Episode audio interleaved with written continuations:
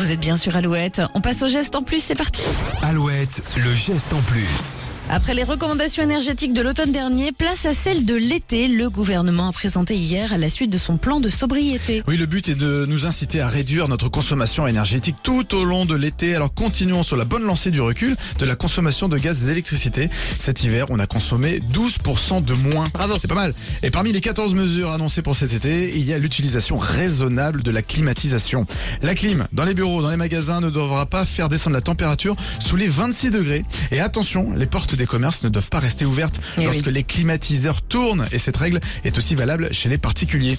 Et puis sur la route des vacances, cet été, limitez votre consommation de, de carburant. Roulez moins vite, 110 km heure au lieu des 130. Vous allez voir, la jauge descendra beaucoup moins vite justement.